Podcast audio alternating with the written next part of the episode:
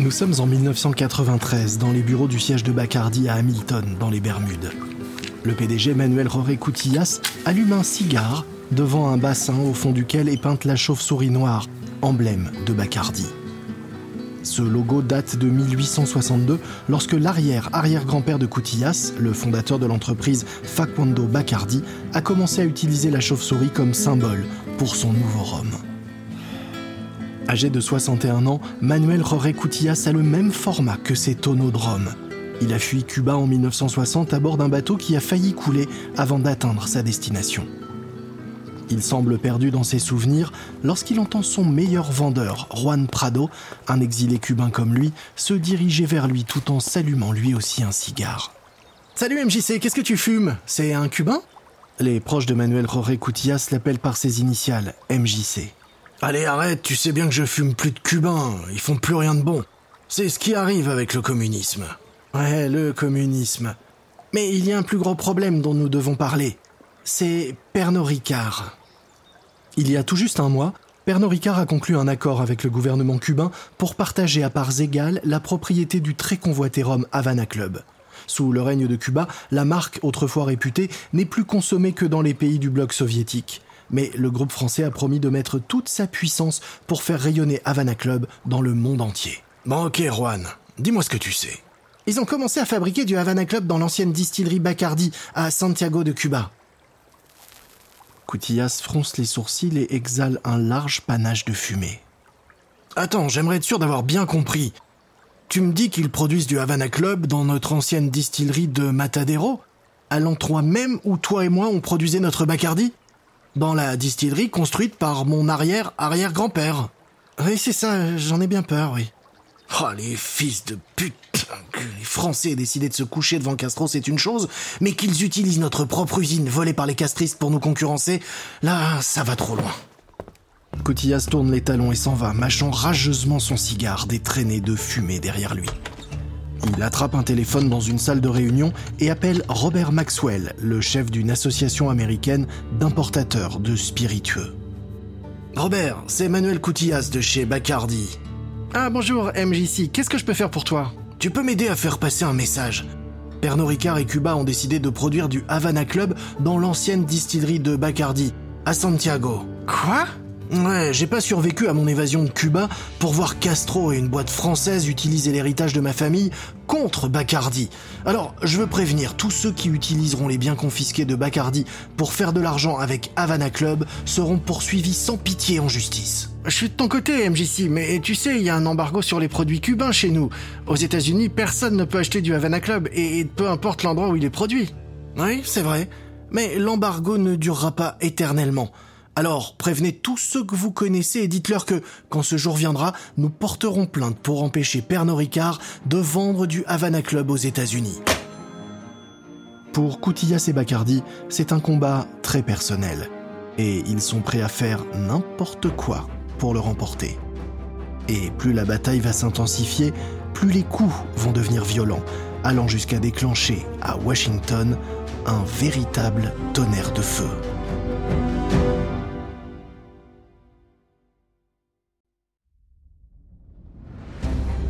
Vous écoutez Guerre de business de Wandery.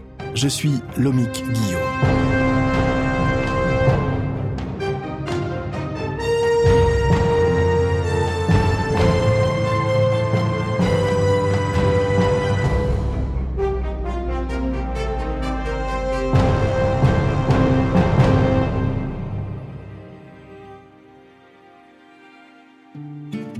Dans le précédent épisode de notre nouvelle série Bacardi contre Pernod Ricard, nous vous avons raconté comment Bacardi a su profiter de la prohibition pour séduire les Américains avec ses cocktails.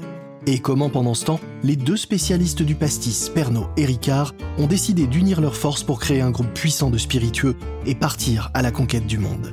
Désormais, les deux entreprises sont prêtes à se battre autour du joyau de la couronne cubaine, les droits d'exploitation d'Havana Club aux États-Unis.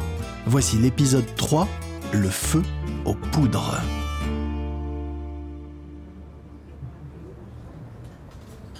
Nous sommes à Paris, à l'hiver 1993. Patrick Ricard, fils de Paul Ricard et désormais PDG du groupe Pernod Ricard, est attablé dans un restaurant avec une équipe de cadres dirigeants du groupe. Servez-nous un Ricard, s'il vous plaît. Bien sûr, monsieur, je vous l'apporte tout de suite. Quelques secondes plus tard, le serveur place des verres contenant un liquide ambré devant les convives. Il pose aussi une carafe d'eau. Celle-ci est décorée du logo Ricard, la marque de pastis créée par le père de Patrick il y a 61 ans. Patrick lève son verre pour trinquer. Buvons à mon père et au jour plus chaud du sud de la France. Et dégustons notre pastis comme il aimait le faire, avec un volume de Ricard pour cinq volumes d'eau. Un des cadres assis à la table se penche vers lui pour lui poser une question. Patrick, je me suis toujours demandé, qu'auriez-vous fait si vous n'aviez pas rejoint l'entreprise de votre père? Ça n'a jamais été une option. Mon père aurait considéré ça comme de la haute trahison si je ne l'avais pas rejoint. Mais Patrick Ricard n'a pas fait que rejoindre l'entreprise familiale. Il en a fait un géant mondial des alcools. En 1988, c'est lui qui a ainsi piloté le rachat d'Irish Distillers, la société qui fabrique Jameson et Bushmills. Mais son plus gros coup, ça a été de réussir à prendre 50% de Havana Club, le rhum cubain. Patrick Ricard lève les yeux vers son équipe, attirant sans un mot toute l'attention à lui. Bon, parlons un peu business si vous le voulez bien. Il manque quelque chose à notre partenariat avec Cuba autour de Havana Club. La famille Arechabala a créé la marque et on devrait faire quelque chose avec eux et pour eux. Les Arechabala ont déjà écrit à Pernod Ricard pour s'opposer à l'accord conclu par la société avec le gouvernement de Cuba. Un des cadres hoche la tête. Oh Patrick, je suis pas sûr qu'il faille faire ça. Les arrêts de Chabala ont cédé leur marque il y a des dizaines d'années, alors leur offrir quelque chose pourrait leur faire penser qu'ils ont droit à plus. C'est prendre le risque de leur donner des billes pour un futur litige. Patrick Ricard déguste lentement son pastis, puis il répond. Une bonne somme d'argent pour éviter un procès. Et mon père m'a appris à bien me comporter avec les gens. La famille Arechabala déteste Castro qui s'est approprié leur rhum, mais je ne veux pas qu'ils nourrissent la même animosité envers Pernod Ricard. Quelques jours plus tard, dans un bar à tapas de Madrid, un avocat de Pernod Ricard rencontre plusieurs membres de la famille Arechabala, ceux qui se sont exilés en Espagne après l'arrivée de Castro au pouvoir en 69 et la nationalisation de leur distillerie. L'avocat est venu faire une offre au patriarche José María Arechabala Rodrigo, qui le regarde fixement avec curiosité. C'est une plaisanterie ce que vous nous proposez pour notre rhum, c'est à peine une bouchée de pain. Allons, 100 000 dollars, ce n'est pas rien. C'est une offre plus qu'honnête pour une marque que vous avez abandonnée il y a quoi? 30 ans Non, non, pas du tout. Havana Club nous appartient toujours. Et surtout, vous ne pourrez pas faire de vrai Havana Club sans nous, car nous avons notre propre recette familiale secrète et vous ne la connaissez pas. pas plus que Castro d'ailleurs. Enfin, si cette formule secrète était si spéciale, pourquoi est-ce que vous n'avez pas continué à la produire? Pourquoi vous n'avez pas payé pour renouveler le dépôt de la marque Havana Club? Vous avez laissé tomber les droits de la marque aux États-Unis il y a 20 ans et vous n'avez jamais essayé de les récupérer. Nous n'avons pas eu le temps de nous en occuper, nous avions nos vies à reconstruire. Et puis nous n'avions pas d'argent pour relancer la production de rhum. L'avocat semble totalement dépité. Enfin, vous aviez la possibilité de renouveler le dépôt de marque aux États-Unis pour seulement 25 dollars. Tout ce que vous aviez à faire, c'était de remplir un papier. Vous n'aviez même pas besoin de recommencer à produire du rhum. Le gouvernement cubain a pu récupérer les droits sur la marque en 76 parce que vous l'avez juste laissé filer. L'avocat respire un grand coup pour se calmer. Ah, écoutez, Pernod Ricard n'a en réalité pas besoin de vous proposer d'argent, car le deal avec le gouvernement cubain est parfaitement légal, vous comprenez? Nous avons légalement le droit d'exploiter la marque, vous, vous n'avez strictement plus aucun droit dessus. Alors, si nous vous proposons cet argent, c'est de bonne foi, pour apaiser les choses. Alors acceptez. Non, jamais. Votre offre est absolument ridicule. On peut trouver mieux. La réunion se termine donc sur cette fin de non-recevoir. Mais les arrêts de Chabala n'ont pas tout dit à l'avocat de Pernod Ricard, car en parallèle, il discute avec un autre prétendant. Et celui-ci n'est pas seulement intéressé par le fait d'avoir le droit d'utiliser le nom Havana Club, non, ce qu'il veut lui, c'est reproduire la formule secrète familiale du rhum. Et ce nouveau prétendant n'est autre que le plus vieux rival d'Havana Club, Bacardi. Nous sommes en février 1994 dans un autre bar à tapas de Madrid. Le PDG de Bacardi, Manuel Jorge Cutillas, tend la main vers une assiette de crevettes à l'ail. Il est assis à table avec les membres de la famille Arechabala. À l'arrière du bar, on devine des bouteilles de rhum Havana Club rangées sur une étagère. Mais dans le verre posé face à Cutillas, il y a du Bacardi, avec un peu de coca et un quartier de citron vert. J'aimerais vous proposer de trinquer, les amis, à un Cuba enfin débarrassé de Castro, à Cuba Libre. Et maintenant, si nous parlions de Havana Club. J'ai entendu dire que Pernod Ricard vous avait fait une généreuse offre pour la marque. José Maria Arechabala Rodrigo ricane, se remémorant l'offre insultante des Français. Coutillas se tamponne la bouche avec une serviette et relève les yeux de son assiette. Ah, vous avez eu raison de les envoyer balader, Rosé, et de pas vous résigner à accepter ce que le régime de Castro a fait subir à votre famille. Nous, en tout cas, les Bacardi, on l'accepte pas. Cuba a volé ce qui nous appartenait, il va falloir que quelqu'un en paye le prix. Je que ton neveu Ramon a écrit à Patrick Ricard pour lui dire exactement la même chose. Ramon Arechabala est assis de l'autre côté de la table face à Coutillas. Il a 59 ans, des cheveux gris plein la tête, des gros sourcils noirs et un sourire toujours un peu moqueur.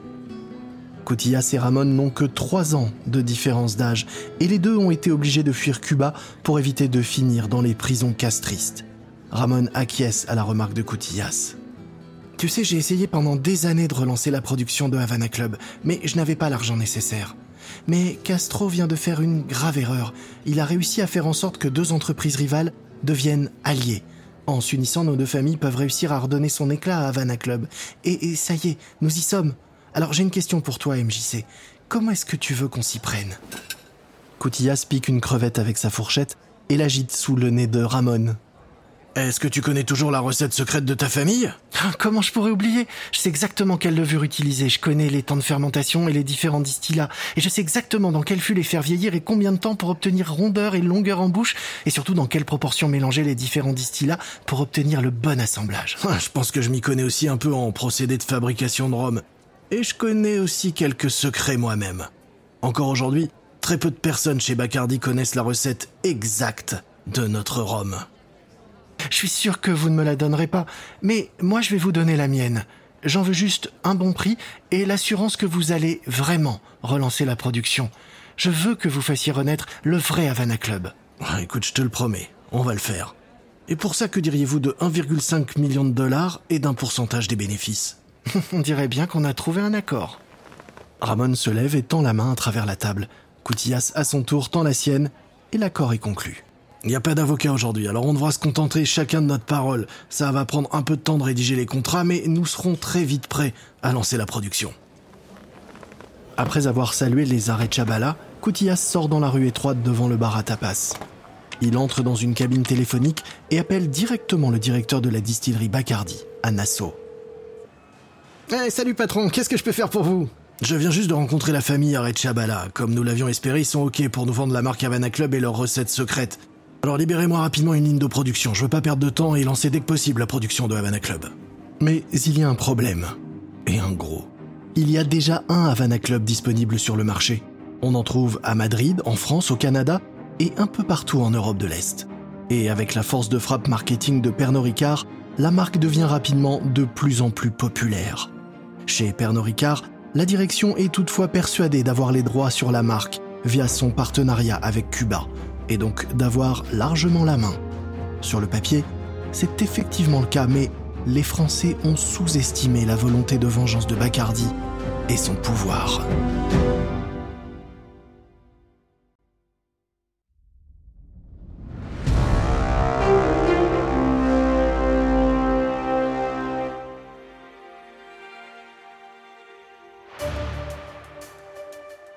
Avril 1995 à Miami, par un après-midi moite, Juan Prado passe un coup de téléphone. Prado est l'ancien directeur des ventes de Bacardi, mais aujourd'hui il est chargé de gérer les relations de l'entreprise avec Cuba. Il appelle le PDG de Bacardi, Manuel Jorge Cutillas, qui est aux Bahamas, avec une drôle de proposition. Il y a une campagne de levée de fonds pour le sénateur Jess Helms organisée à Miami. Or, ce sénateur de Caroline du Nord est le co-auteur d'une loi la loi Helms-Burton. La place au dîner de collecte de fonds coûte 500 dollars et Prado ne sait pas exactement combien il doit en acheter. Cela fait des mois que Bacardi injecte de l'argent auprès de politiques dans l'espoir d'influer sur la politique américaine vis-à-vis de Cuba. Et un bon nombre de politiciens se sont déjà laissés convaincre. Les avocats de Bacardi ont ainsi directement aidé le sénateur Helms à rédiger une partie de la loi Helms-Burton. Une disposition clé de cette loi permettra en effet aux cubano-américains de poursuivre quiconque tire profit de biens qui ont été saisis. Et parmi ces Cubains lésés, il y a bien sûr toute la famille Bacardi. Ils sont environ 500 à porter ce nom et avoir la nationalité américaine. Ça fait beaucoup de plaintes potentielles. Oui, et Ramon Arechabala a lui aussi la nationalité américaine. Alors s'il porte plainte pour la marque Havana Club, les avocats me disent qu'il pourrait faire échouer toute cette affaire entre Pernod Ricard et Cuba. Alors fais en sorte que la collecte de fonds du sénateur soit un succès. Prado exécute donc les ordres. Quelques semaines plus tard, c'est le président de Bacardi États-Unis qui accueille donc le sénateur Helms à sa soirée de collecte de fonds. L'événement permet de récolter plus de 75 000 dollars pour Helms. Deux mois après cette collecte, la loi Helms-Burton est examinée par une commission de la Chambre des représentants. La loi est intitulée Loi sur la liberté et la démocratie cubaine. Mais à Washington, tout le monde l'appelle la loi Bacardi. À peine la nouvelle loi est-elle adoptée par la Chambre que Juan Prado prépare déjà son prochain coup. Il est installé à son bureau dans la tour futuriste construite par Bacardi à Miami quand sa secrétaire l'appelle au téléphone. Un journaliste demande à lui parler. Monsieur Prado, tout le monde dit que Bacardi est à la manœuvre derrière ce projet de loi. Est-ce que c'est vrai? C'est complètement absurde. Bacardi n'a pas les moyens d'avoir une telle influence. Comparé à des entreprises comme Exxon ou IBM, nous sommes quantité négligeable. Et ce n'est finalement pas faux, car Bacardi n'a pas réussi à rallier tous les politiciens à sa cause. Le projet de loi patine pendant des semaines au Sénat, car les sénateurs démocrates n'aiment pas vraiment l'idée que la loi empêche des alliés des États-Unis de faire des affaires librement avec Cuba. Et ça ne plaît pas non plus au président Bill Clinton. Si la loi Bacardi est réellement appliquée, alors les conséquences pourraient être désastreuses. Et un premier désastre, il va bientôt en avoir un, dans le ciel bleu, entre la Floride et Cuba. Nous sommes en février 1996. Trois avions Cessna Skymaster bimoteur volent en formation en direction du sud vers l'île de Cuba. Les ailes sont fixées sur le haut de la carlingue, ce qui permet aux pilotes d'avoir une vue dégagée sur tout ce qui se passe en dessous et de voler à quelques milliers de pieds au-dessus de la mer des Caraïbes. Les avions arrivent au niveau du 24e parallèle, à environ 60 km au nord de la Havane. Cuba est en train de mener des opérations militaires dans la région et les autorités ont prévenu qu'elles ne pouvaient pas garantir la sécurité des avions qui s'aventureraient dans le secteur sans plan de vol. Le contrôle aérien cubain contacte les pilotes qui sont en approche. Pilote, attention, vous entrez dans une zone de danger si vous franchissez le 24e parallèle. Bien reçu, Havana Center, mais nous sommes déjà au courant qu'on est en danger à chaque fois qu'on passe le 24e parallèle. Mais nous sommes prêts à prendre ce risque. C'est notre droit en tant que Cubains libres. Les pilotes de Cessna font partie d'un groupe appelé Brother to the Rescue. Ils guident les réfugiés cubains qui fuient vers les États-Unis dans des bateaux de fortune en les aidant à se repérer en mer.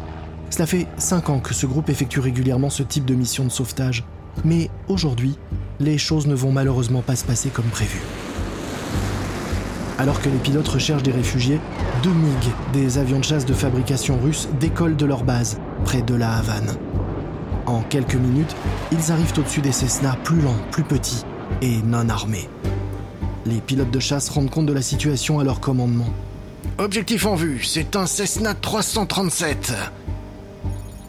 Cible verrouillée, Contrôle, nous attendons l'autorisation de tirer. Allez, donnez-nous l'autorisation, merde Vous êtes autorisé à tirer. Premier tir effectué Le MiG cubain vient d'envoyer un missile sur l'un des trois Cessna. Et en plein dans le mille. Cible touchée Oh putain, on l'a eu oh, On l'a bien niqué Quelques minutes plus tard, le même avion de chasse a un autre Cessna en ligne de mire et tire un second missile, qui atteint lui aussi sa cible. L'autre avion est lui aussi détruit La patrie ou la mort, sale traître Les quatre personnes à bord des deux avions sont tuées. Mais les pilotes de chasse cubains ont perdu de vue le troisième Cessna, qui réussit à voler jusqu'à Miami. Aux États-Unis, cette attaque suscite immédiatement l'indignation.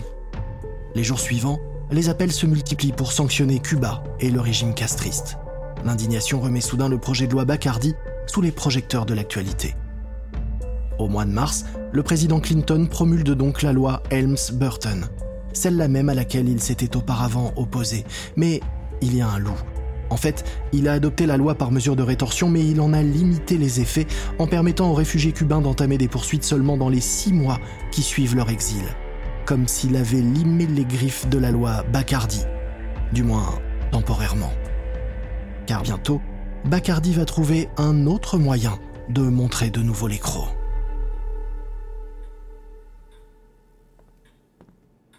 Nous sommes en novembre 1996. Dans son bureau parisien, le PDG de Pernod Ricard, Patrick Ricard, déboutonne sa veste croisée grise, dévoilant à la fois son généreux tour de taille et une cravate en soie visiblement hors de prix.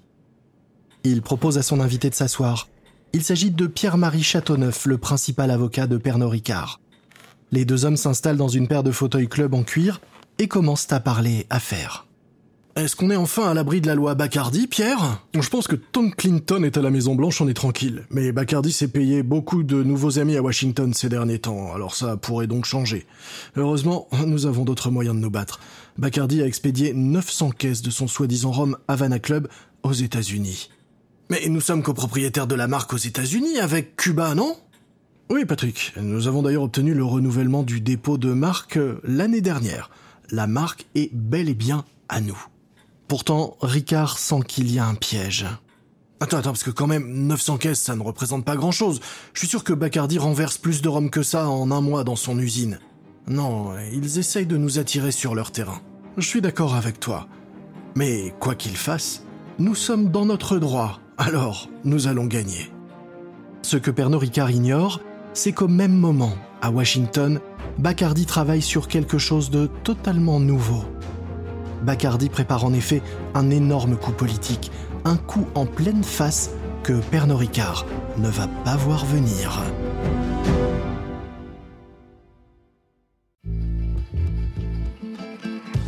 Vous venez d'écouter le troisième épisode de Guerre de business, Bacardi contre Pernod Ricard de Wandery.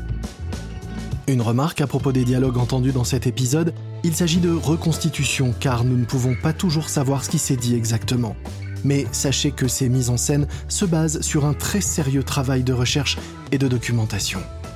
Je suis Lomic Guillot. Ce programme a été enregistré en version originale par David Brown. Joseph Guinto est l'auteur de cet épisode. Karen Lowe est notre productrice et rédactrice en chef. Montage et production sonore par Emily Frost. Sound design Kyle Randall. Coordination éditoriale Emily Kendall. Notre productrice déléguée Kate Young. Notre producteur est Dave Schilling.